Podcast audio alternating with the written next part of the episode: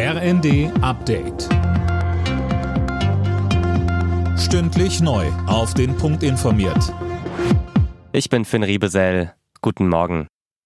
Die Bundesregierung trifft sich heute und morgen auf Schloss Meseberg. Kanzler Scholz und seine Minister kommen zur Kabinettsklausur zusammen. Silas Quiring berichtet. Eine ganze Reihe von Themen steht auf dem Programm. So dürfte es etwa um die geplante Kindergrundsicherung oder die Energiewende gehen. Auch die Milliardenforderungen für die Bundeswehr von Verteidigungsminister Pistorius stehen im Raum. Das Treffen in Brandenburg bietet Zeit und Ruhe, vielleicht das ein oder andere Thema, bei dem es Reibungen geben könnte, auch miteinander zu klären, so Regierungssprecher Hebestreit. Mitte des Monats sollen auch die Eckwerte des Haushalts für 2024 stehen.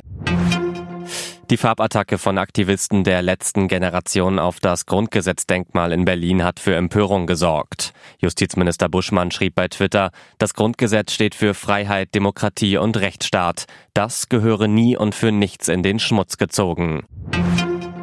Ein Großteil der geplanten Abschiebungen in Deutschland scheitert. Das berichtet die Welt am Sonntag. Demnach gab es letztes Jahr rund 13.000 Abschiebungen. 23.000 scheiterten allerdings. Fabian Hoffmann. Gründe dafür gibt's mehrere. Unter anderem liegt es auch am Ukraine-Krieg, weil Flüge in die am Krieg beteiligten Länder im letzten Jahr abgesagt wurden. Etwa 7000 konnten nicht abgeschoben werden, weil sie von den Landespolizeien nicht angetroffen wurden. In anderen Fällen haben die Betroffenen beispielsweise kurz vor der Ausreise noch Widerspruch gegen die Abschiebung eingelegt.